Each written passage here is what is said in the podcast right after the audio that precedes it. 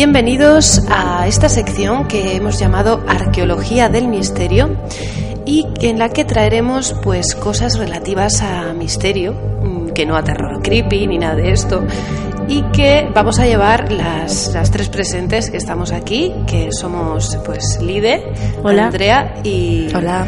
y una, una servidora, mm, Carolina, y, y nada. Este es, el primer- es la primera sesión, la primera, el primer programa que vamos a traer y eh, nos gustaría eh, deciros un poco sobre qué va a ir nuestro programa de radio, ¿no? Pues eh, tenemos dos secciones, en la cual la primera la vamos a dedicar a, a relatar a relatos, valga la redundancia, de terror, pero de terror psicológico, de terror que nos puede llegar a sugestionar, como pueden ser relatos de H.P. Lovecraft o relatos de Edgar Allan Poe. Ya tenemos varios relatos elegidos y eh, eh, hoy comenzaremos con un relato de H.P. Lovecraft, que como ya sabéis es un gran escritor de terror psicológico, en el, el cual que es un creador de mundos, de bueno, de bueno sí, de mundos, donde los primigenios que se introducen a través de los sueños y que nos quitan la cordura, como habéis podido, bueno, si habéis leído libros de Lovecraft, lo habéis podido comprobar. Y si no, pues os invitamos a que escuchéis los relatos porque realmente merecen la pena. Eh, también decir que H.P. Lovecraft escribió el famoso Necronomicon, que hay dos películas españolas basadas en, en sus relatos, bueno, en- sí, en algunas... eh, me parece que se llama La casa del señor Valdemar, si no me equivoco, y además está, hay una primera parte y una segunda parte. Y eh, luego, pues también hay muchos juegos de rol, ya sea también de ordenador o de mesa, que os invito a que busquéis, investiguéis, porque merece la pena jugarlos. Luego la segunda sección, líder, eh, ¿cuál, ¿cuál era? Eh, la hemos llamado La niebla del bosque y hemos decidido que nos vamos a aventurar en, en los bosques asturianos en busca de pues casas abandonadas o casas que nos hayan dicho, nos hayan dado testimonio de que están encantadas y vamos a adentrarnos en las casas eh, en busca de algo que podamos traer aquí al programa que, que resulte de interés teniendo en cuenta el, bueno, el tema del programa. Mm, Una, una de ellas, que era la que comentábamos, era un llagar de sidra situado en Riva de Sella, al lado de, de una, una finca que tienen mis abuelos. Y es un llagar de sidra que tiene por lo menos 300 años y que un día se quemó. No se sabe en qué circunstancias, no se sabe qué personas y por supuesto no se sabe por qué. Un día ardió. Vaya, pues entonces lo, titularemos El llagar ardiente. El llagar ardiente, sí. Fue hace poco eso. No, no, fue.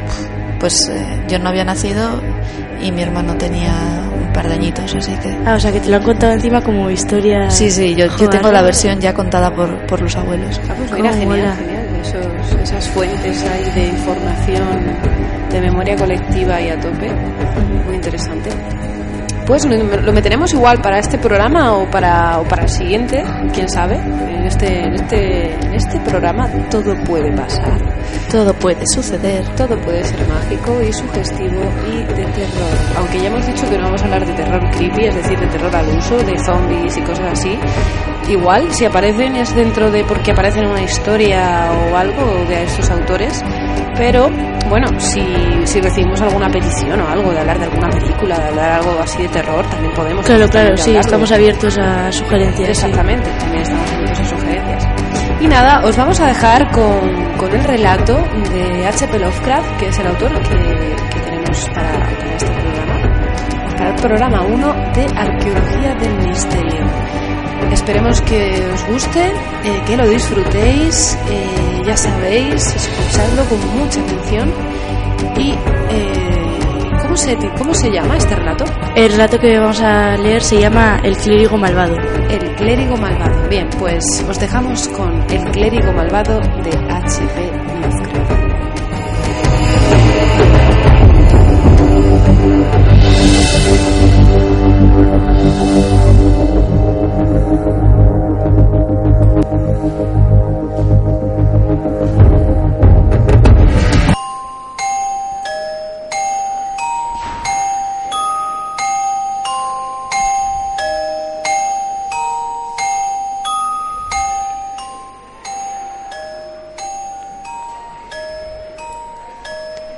El clérigo malvado de H.P. Lovecraft.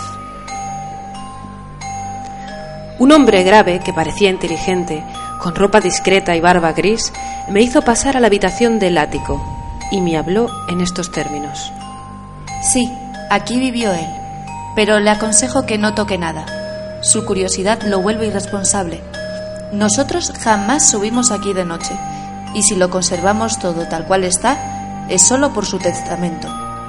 ¿No sabe lo que hizo? Esa abominable sociedad se hizo cargo de todo al final, y no sabemos dónde está enterrado. Ni la ley ni nada lograron llegar hasta esa sociedad. Espero que no se quede aquí hasta el anochecer. Le ruego que no toque lo que hay en la mesa. Eso que parece una caja de fósforos.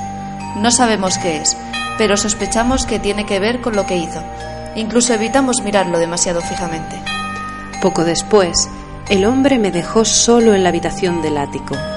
Estaba muy sucia, polvorienta y primitivamente amueblada, pero tenía una elegancia que indicaba que no era el tugurio de un plebeyo. Había estantes repletos de libros clásicos y de teología, y otra librería con tratados de magia, de Paracelso, Alberto Magno, Tritemius, Hermes Trismegisto, Borellus y demás, en extraños caracteres cuyos títulos no fui capaz de descifrar.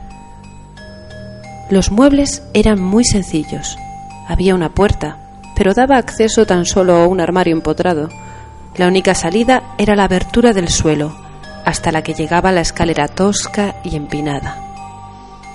Las ventanas eran de ojo de buey y las vigas de negro roble revelaban una increíble antigüedad.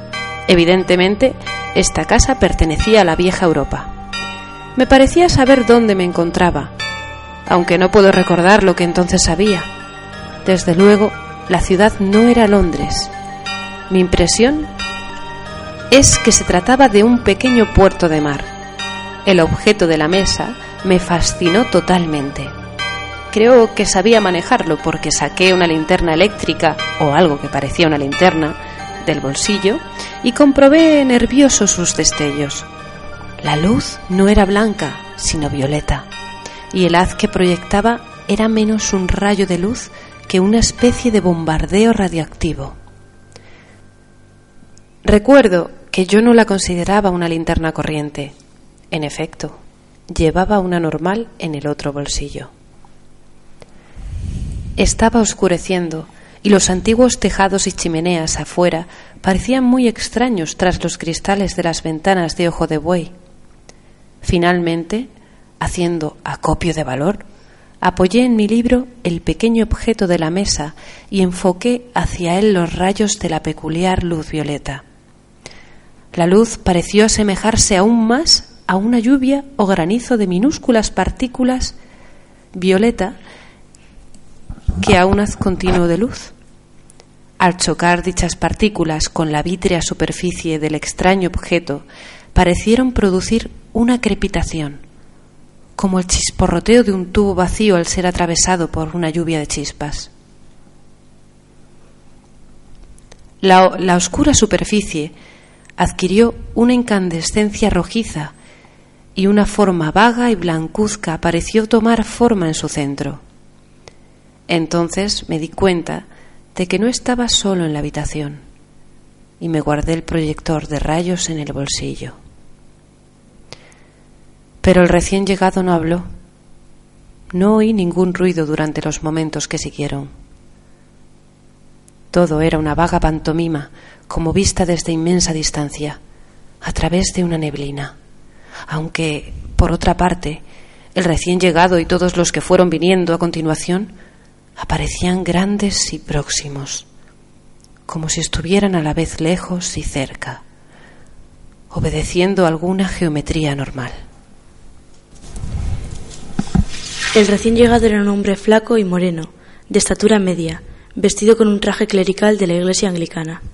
Aparentaba unos treinta años y tenía la tez cetrina, olivácea y un rostro agradable, pero su frente era anormalmente alta. Su cabello negro estaba bien cortado y pulcramente peinado, y su barba afeitada, si bien le azuleaba el mentón debido al pelo crecido. Usaba gafas sin montura, con aros de acero. Su figura y las facciones de la mitad inferior de la cara eran como la de los clérigos que yo había visto, pero su frente era asombrosamente alta y tenía una expresión más osca e inteligente, a la vez que más sutil y secretamente perversa. En ese momento acababa de encender una lámpara de aceite. Parecía nervioso. Y, y antes de que yo me diese cuenta había empezado a arrojar los libros de magia a una chimenea que había junto a una ventana en la habitación, donde la pared se inclinaba pronunciadamente, en la que yo no había reparado antes.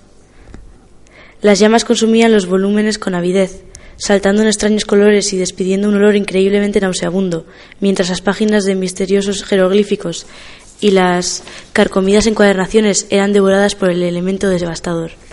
De repente, observé que había otras personas en la estancia, hombres con aspecto grave, vestidos de clérigo, entre los que había uno que llevaba corbatín y calzones de obispo.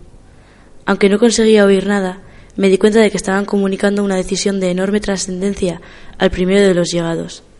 Parecía que lo odiaban y le temían al mismo tiempo, y que tales sentimientos eran recíprocos. Su rostro mantenía una expresión severa, pero observé que, al tratar de agarrar el respaldo de una silla, le temblaba la mano derecha. El obispo le señaló, el obispo le señaló la estantería vacía y la chimenea,